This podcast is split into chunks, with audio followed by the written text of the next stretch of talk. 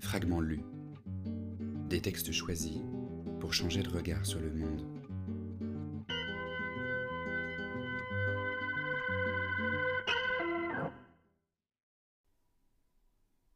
Cet été-là, je connus le baptême de sang de la murène.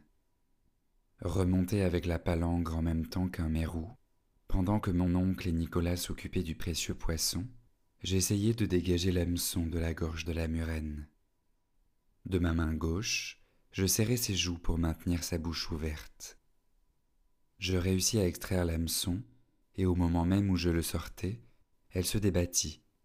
Je perdis ma prise sur ses joues, et ses dents s'enfoncèrent dans ma main, à la jointure de mon index. La murène ne meurt pas seulement.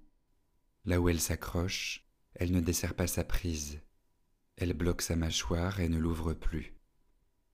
Je réussis à ne pas crier. Les larmes perlaient à mes yeux sous l'effort. Lorsqu'il eut fini avec le mérou, et que mon oncle se remit à tirer la palangre, Nicolas me vit, et d'un seul coup de couteau il détacha la tête de la murène, puis il cassa l'os de sa mâchoire, et alors seulement, une à une, il ôta les dents de la murène de mon doigt.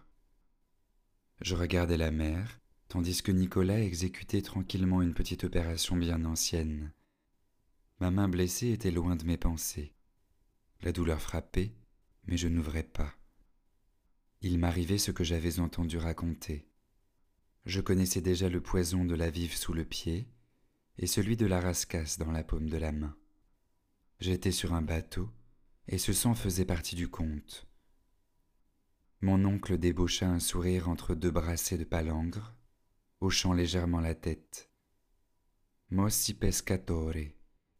Maintenant oui, tu es un pêcheur, dit Nicolas quand il eut fini, rinçant ma main dans la mer. Je comprenais mal pourquoi la virilité devait ignorer la douleur. Je la voyais appliquée aux hommes, j'essayais de la reproduire quand mon tour venait. Je comprenais que ce n'était pas le refus d'avoir un corps, mais la patience de le supporter une charge sur l'âne qui est parfois exagérée et peut même le tuer, mais jusque-là il ne s'en plaindra pas. Le corps était une bête patiente, les hommes l'apprivoisaient avec fierté. Le corps était un sud enragé de formules viriles. Les épines d'oursin que les garçons apprenaient à retirer tout seuls, les pêcheurs, eux, laissaient leur peau les absorber lentement. Ils m'enseignaient ainsi à me distraire de la douleur.